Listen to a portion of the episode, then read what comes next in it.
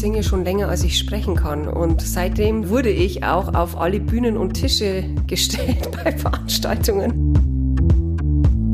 Und es wurde klar, dass es wirklich eine Notwendigkeit ist, dass es eine Anlaufstelle gibt für Künstler außerhalb von Hochschulen oder Musikschulen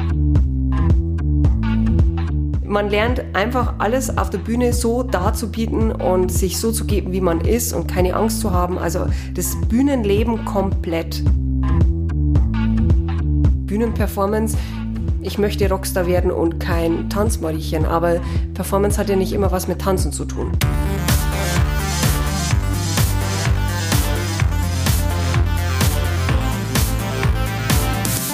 Hi und herzlich willkommen zum Podcast von Raketerei.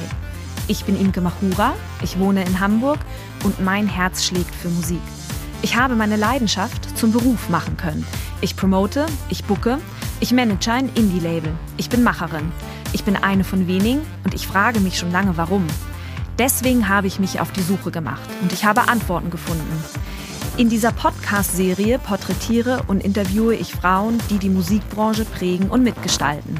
Ich zeige, wo die Frauen, Ladies und Bitches der Musikbranche stecken. Und noch mehr. Ich beantworte euch durch diese Interviews zentrale Fragen zur Musikbranche, mache auf Vorbilder sowie Vielfalt aufmerksam, empowere und vernetze. Klingt gut, oder?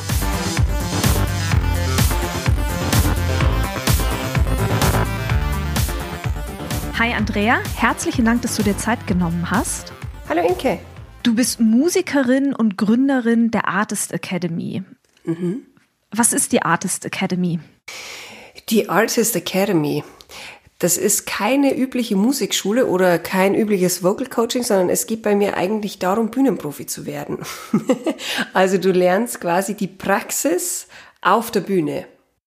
Bevor wir die Artist Academy noch weiter beleuchten, möchte ich gerne noch einmal einen Schritt mit dir zurück machen.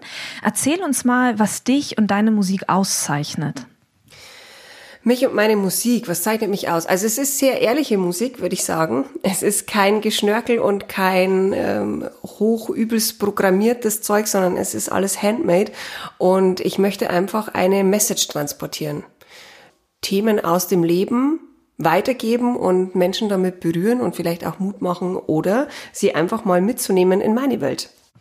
In welchem Genre würdest du dich und deine Musik verorten? Also kannst du das so ein bisschen einsortieren? Mm, so in Richtung Rock, Country, Pop, Rock, sowas in die Art. Du stehst, glaube ich, auch schon wahnsinnig lange auf der Bühne. Kannst du in etwa abstecken, so wie alt du bei deinem ersten Auftritt warst und auf wie viele Konzerte du so zurückblickst im Rahmen deiner Laufbahn? Also ich kann ja schon singen oder ich singe schon länger, als ich sprechen kann. Und seitdem werde ich auch oder wurde ich auch auf alle Bühnen und Tische gestellt bei Veranstaltungen, ob jetzt privat oder in Berlin bei so einem äh, Kleintierzüchter-Schau oder sowas. Also ich wurde einfach immer irgendwo draufgestellt und habe gesungen und die Leute unterhalten. Wenn man aber jetzt mal davon ausgeht, mit einem Orchester, weil ich habe ja auch ganz früh mit Klarinette begonnen. Dann war ich das erste Mal mit meiner Melodika mit vier Jahren auf der Bühne und äh, gesungen, so richtig mit Band. Das fing dann in der, in der Realschule an, so mit 12, 13. Ja, und mittlerweile würde ich sagen, sind es roundabout 500 Auftritte. Aber ich kann es wirklich gar nicht mehr so genau sagen, weil ich eigentlich erst zum Zählen begonnen habe, als ich es äh, beruflich eben angefangen habe auszuüben. Mhm. Das ist genau das Stichwort. Ähm, wann genau ähm, fiel die Entscheidung? Also kannst du dich noch an diesen Moment erinnern, dass du gesagt hast, okay, ich möchte mit meiner Musik nicht nur an die Öffentlichkeit, sondern ich möchte mit meiner Musik auch Geld verdienen? Also kannst du dich an diesen Moment noch erinnern? Also der Moment, der war schon damals als kleines Mädel, als ich mit meiner Mama auf dem Couch saß und äh, den Karl Moik anschauen musste. Das hat mich geprägt. Aber ich wollte damals schon von der Musik leben und hat irgendwie dann ja nicht sein sollen oder es wurde mir auch immer wieder ausgeredet. Aber als ich dann ich glaube, ich war 18 oder so. da sah ich dann diese Coverbands, die deutschlandweit unterwegs waren und auf großen Bühnen und dann fiel so der Groschen, wo ich das beruflich machen wollte. Und ich habe mich dann einfach kontinuierlich weitergebildet, fortgebildet und Chancen wahrgenommen. Und ja, irgendwann musste ich mich dann zwischen meinem damaligen Betrieb und der Musik entscheiden, weil es einfach nicht mehr zu vereinbaren war. Und so fiel dann die Entscheidung vor zehn Jahren, dass ich das wirklich beruflich nur noch Musik mache. Erinnerst du dich so an zwei Erfolge, auf die du so zurückguckst, ähm, wenn du so auf die letzten zehn Jahre, du als Künstlerin hauptberuflich auf der Bühne? Also kannst du dich so an zwei Erfolge erinnern? Also zwei oder ich könnte eigentlich drei nennen, weil ein, ein Riesenerfolg war natürlich für mich als Künstlerin in einem Stadion auftreten zu dürfen, in dem Deutsche Bank Stadion der Gio Aachen. Es ist mega gigantisch und ich glaube, das möchte jeder Künstler. Und dann war es natürlich die Chartplatzierung einer Single, fünf Wochen auf Platz eins der Hörercharts und ein Live-Auftritt in, mit Interview in der BR Abendschau. Also ich glaube, das sind so die drei, da kriege ich jetzt auch wieder Gänsehaut, denn das sind wirklich so, ja, drei Meilensteine, an die ich, ja, an die man eigentlich dann mal, wo sich die Arbeit auszahlt. So, das waren die Worte, die ich gesucht habe. Aber dennoch, was hat dich damals aufgehalten? Warum bist du aus eigener Kraft nicht weitergekommen? Also woran lag das? Also es ist natürlich sehr viel Mindset-Sache und man wird ja geprägt. Ich bin ja sehr ländlich aufgewachsen und die nächste Stadt ist, äh, die nächstgrößere Stadt, Regensburg oder Nürnberg, sind ja jeweils eine Stunde entfernt. Und ähm, da wurde mir eben dann auch immer gesagt, ja so schau, das klappt sowieso nicht, du bist ja auf dem Land, man muss entdeckt werden und äh, dann gab es bei uns auch die Möglichkeiten, nicht mich auszubilden. Und Internet war ja damals noch, oh Gottes Willen, ich weiß noch, wie die ersten Computer, da musste ich noch Word eintippen, damit die erst hochgefahren sind. Ja, da war von Internet ja noch keine keine Spur zu sehen. Und auch so Online-Coachings und so gab's ja damals einfach nicht. Auch nicht, ich wusste auch gar nicht, wie ich in Kontakt treten konnte mit Menschen, die in der Branche sind. Also das war damals einfach ein Ding der Unmöglichkeit, wie man denn an solche Menschen oder an Institutionen rankommt, um sich professionell ausbilden zu lassen. Also du hast denn damals schon irgendwie für dich erkannt, dass du dich weiterbilden möchtest und dass du in jedem Fall auch diesen nächsten Schritt machen möchtest, um dich noch weiter zu positionieren als Künstlerin. Genau, aber es haperte ja schon an der gesanglichen Ausbildung. es gab ja nur klassische und volkstümliche Ausbildung und meine Stimme ist ja alles andere als klassisch und äh, volkstümlich. Und ähm, ja, also es scheiterte schon an den Grund, an, an der Basis eigentlich. Wie bist du dann auf Raketerei aufmerksam geworden, beziehungsweise auch warum hast du dich entschieden, Teil von Raketerei zu werden? Es war ein Zufall oder man sagt ja, es gibt keine Zufälle, es ist mir zugefallen in einer Gruppe. Denn äh, eine Kollegin hat nach Informationen gesucht und wieder eine andere Sängerin aus der Gruppe war in der Raketerei-Gruppe und hat die dann empfohlen und dann dachte ich mir, ne, klingt irgendwie interessant, da klicke ich mich mal rein und habe mir das dann immer ein bisschen so angeguckt und deine Newsletter fleißig gelesen und dann dachte ich mir, na ja, irgendwie komme ich jetzt hier alleine, also das, was ich gebraucht habe in der Gruppe, allein nicht weiter. Ich brauche jemand, der mir zur Seite steht. Und dann habe ich dir ja eine E-Mail geschrieben und wir haben uns dann zu einem 1 zu 1 Gespräch getroffen, denn ich war tatsächlich skeptisch, weil online ist es ja wirklich so eine Sache, man weiß immer nicht, ja, ist es seriös oder nicht und ja, das 1 zu 1 Gespräch war dann für mich so, der, die, das überzeugende letzte i-Tüpfelchen, das ich gebraucht habe, um zu sagen, okay, das mache ich jetzt. Warum? Was ist für dich in diesem 1 zu 1 Gespräch passiert? Ja, ich konnte dich kennenlernen und du hast mir deine Expertise aufgezeigt und, und äh, ja, es war irgendwie gleich sympathisch und ich dachte, da ist eine Verbindung da und es könnte passen wir beide arbeiten jetzt schon eine ganze Weile miteinander zusammen. Mhm. Was würdest du sagen, hat sich für dich seit unserer Zusammenarbeit verändert? Als, was, oh Gott, es hat sich viel verändert. Auch manche, also natürlich der Blickwinkel auf manche Sachen, auf, ich kann das jetzt alles gar nicht so spezifisch benennen, denn äh, alleine das Online, Online-Marketing und dass man als Künstler auch sichtbar werden muss und dass es einfach auch wichtig ist, dass man kontinuierlich an etwas arbeitet, dass es kein Sprint ist, weil ich bin tatsächlich jemand, der dazu neigt, äh, sich ganz, ganz viel Energie und Power in was hineinzustecken und dann geht mir am Ende die Luft aus. Und ähm, so habe ich einen Plan bekommen, wie ich Step by Step schön langsam mich durch Sachen durcharbeite, die für mich jetzt eher als Musikerin, ich nenne es jetzt mal ja, branchenfremd ist falsch, denn es gehört ja dazu. Aber Themen, also es gehört nicht zum Musikmachen direkt dazu, sondern so dieser Background.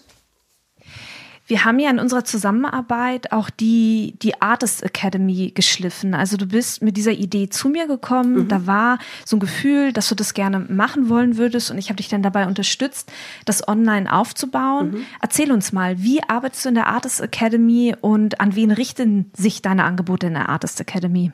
Ja, also diese Idee von dieser Artist Academy hatte ich ja lange im Kopf, aber ich hatte nicht den Mut, das umzusetzen. und äh, ja, dann durch die Zusammenarbeit mit dir haben wir ja das immer näher beleuchtet und es wurde klar, dass es wirklich eine Notwendigkeit ist in der, in der Künstlerbranche, dass es eine Anlaufstelle gibt für Künstler außerhalb von Hochschulen oder Musikschulen. Und ja, so arbeiten wir ja jetzt beide immer noch kontinuierlich daran, ähm, Konzepte auszuarbeiten, die eben an Künstler angepasst sind, also die, die Needs abzudecken und Hilfe zu bieten, die woanders nicht geboten wird. Wo fängt deine Hilfe an und wo hört sie auf, wenn du mit den Künstlerinnen und Künstlern zusammenarbeitest? Also was, was zeigst du den Menschen? Ich würde sagen, die Praxis auf der Bühne. Also äh, natürlich gebe ich auch Vocal Coachings, aber ich brauche jetzt, also ich kann niemanden Gitarre lernen, weil ich bin kein Gitarrenlehrer, aber ich übernehme jetzt nicht den Punkt einer Musikschule direkt, an dem ich sage, okay, du kommst und du lernst jetzt von der Note, also die Songs zu spielen oder so, sondern das, was einen Künstler auszeichnet, also Copyright Identity, dass man eben so ist, wie man ist und das dann auch auf die Bühne bringt und damit die Menschen begeistern kann. Also ich bin quasi das Frontend, wenn man es so nennen möchte. Du bist das Backend mit der Raketerei und ich bin das Frontend. Also man lernt einfach alles auf der Bühne so darzubieten und sich so zu geben, wie man ist und keine Angst zu haben. Also das Bühnenleben komplett in der Praxis. Mhm. Wir haben im Rahmen unserer Zusammenarbeit und natürlich auch bezogen auf deine Artist Academy gemeinsam die Roadmap entwickelt zur Artist Academy, mhm. was ja im Prinzip so das Herzstück ähm, von deinem Angebot ist. Mhm. Wie hilft mir die Roadmap weiter, beziehungsweise was ist auch diese Roadmap? Die Roadmap ist ein Fahrplan, wie du dich als Künstler findest und konstant, kontinuierlich aufbauen kannst, also Step by Step. Weil ich erlebe einfach immer wieder, dass manche gar nicht wissen, dass es wichtig ist, sich von Grund auf aufzubauen, sondern die sagen, okay, ich beherrsche mein Instrument und dann, dann kommt der Rest von alleine. Aber es gehört eben einfach viel, viel mehr dazu, ein erfolgreicher Künstler zu sein, als nur sein Instrument zu beherrschen. Es ist natürlich wichtig, und gut, es gibt natürlich hier auch wieder andere Beispiele, wo man sagt, okay, wieso ist diese Person erfolgreich? Die kann keinen Ton singen oder Trompete spielen oder keine Ahnung.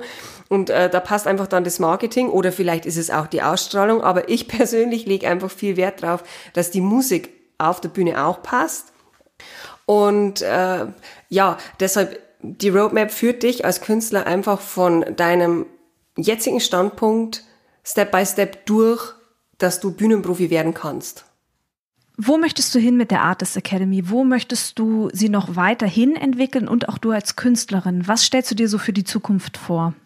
Also die Artist Academy möchte ich äh, in dem Sinn weiterentwickeln, dass sie wirklich, wirklich die erste Anlaufstelle wird für Künstler, die einfach Probleme haben, auf der Bühne stattzufinden. Also so stattzufinden, dass sie auch gesehen werden und dass es, dass sie das Publikum begeistern können und einfach ja open-minded der ganzen Sache entgegensehen und sich als Künstler weiterentwickeln können, dass ja ein Profi auf der Bühne steht. Eine kleine Rampensau. Ja, genau. Gibt es irgendwas aktuell, dass du, dass du planst, auf was ähm, sich die Hör Hörerinnen und Hörer vielleicht auch freuen können? Ja, wir haben jetzt in der Academy Themenwochen, da geht's äh, unter anderem dann eben auch um Gitarre und Schlagzeug und natürlich auch Gesang. Es ist ja mein Spezialgebiet. und äh, es geht um das Thema Bühnenperformance auf jeden Fall. Und Bühnenperformance ist in dem Sinne geplant oder ist ein Thema, dass viele Menschen denken, ja, Bühnenperformance, ich möchte Rockstar werden und kein Tanzmariechen, aber Performance hat ja nicht immer was mit Tanzen zu tun. Und das ist mir ein großes Anliegen, dass es einfach auch ja benannt wird oder klar wird, dass das Auftreten auf der Bühne sehr, sehr, sehr wichtig ist. Und darüber geht's auch in dem Thema Roadmap. und ja, dazu wird es ein, ein Seminar, ein Webseminar geben, in dem ich das einfach schön alles vorstelle und durch die Roadmap führe. Am besten Andrea und der Artist Academy in den sozialen Netzwerken folgen. Da macht sie auf diese Art von Angebote in jedem Fall immer aufmerksam und es lohnt sich auch, da den Newsletter zu abonnieren. Andrea, ich glaube, was unsere Zusammenarbeit so wunderbar zeigt, ist, weil ich, ne, ich habe ja gesagt, dass wir auch schon sehr, sehr lange jetzt zusammenarbeiten, dass es eher ein Marathon ist und kein Sprint. Ja.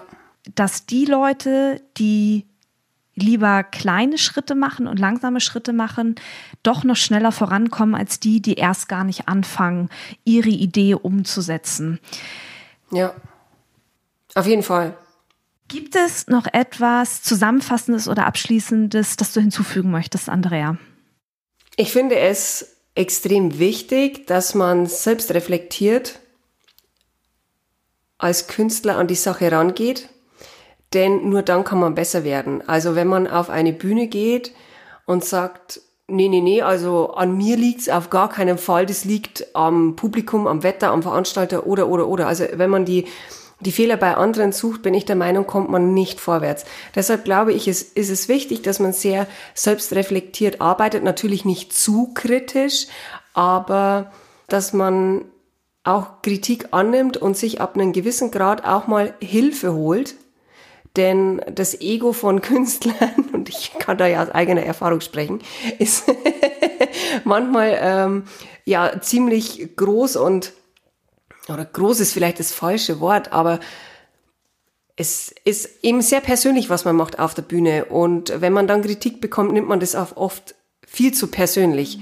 Aber es ist wichtig, die Kritik anzunehmen, denn nur dann kann man besser werden quasi immer bereit sein, an sich zu arbeiten, auch wenn man Stimme und Instrument vermeintlich schon perfekt beherrscht, quasi. Genau, denn es gibt immer was, das man verbessern kann. Und wenn man Weltstars anguckt, jetzt kann man aus aktuellen Anlass Queen nehmen. Äh, das war die einzige Band, die sich damals für dieses Live Aid Konzert vorbereitet und geprobt hat. Und jetzt bekomme ich wieder Gänsehaut, denn es hat sich ausgezahlt, denn es ist laut Presse und diesen ganzen Berichten die Band, die mit dem größten Erfolg von dieser Bühne gegangen ist. Und, und es waren damals ja schon Weltstars und auch die waren sich nicht zu schade zu proben und es wirklich alles zu perfektionieren und immer und immer an sich zu arbeiten. Und ich glaube, das macht den Erfolg aus. Das war Andrea Nickel-Gilch. Herzlichen Dank, dass du dir Zeit genommen hast. Sehr gerne, vielen Dank, dass ich äh, mit dir dieses kleine Pläuschen führen durfte. Herzlichen Dank fürs Zuhören. Ich habe jetzt noch drei kleine Infos für euch. Wenn ihr etwas auf dem Herzen habt oder euch Gedanken zu dieser Folge kamen, die ihr mir gerne mitteilen möchtet, dann sucht sehr gerne den Austausch zu mir. Ihr erreicht mich unter imke.raketerei.com. Außerdem, wenn euch diese Folge gefallen hat, dann bewertet meinen Podcast gerne auf iTunes, um ihn für andere sichtbar zu machen. Wenn ihr mehr über die Musikbranche wissen möchtet, über Strukturen, über Trends, über Strömungen, wenn ihr mehr zum Thema Selbstvermarktung für Musikerinnen erfahren möchtet oder meinen Podcast zugeschickt bekommen wollt, sobald die neue Folge online ist, dann solltet ihr unter www.raketerei.com slash newsletter mein Newsletter abonnieren. Dann bekommt ihr alle zwei Wochen ein kleines Komplettpaket von mir per E-Mail zugeschickt. In diesem Sinne, bleibt mir gewogen, eure Imke.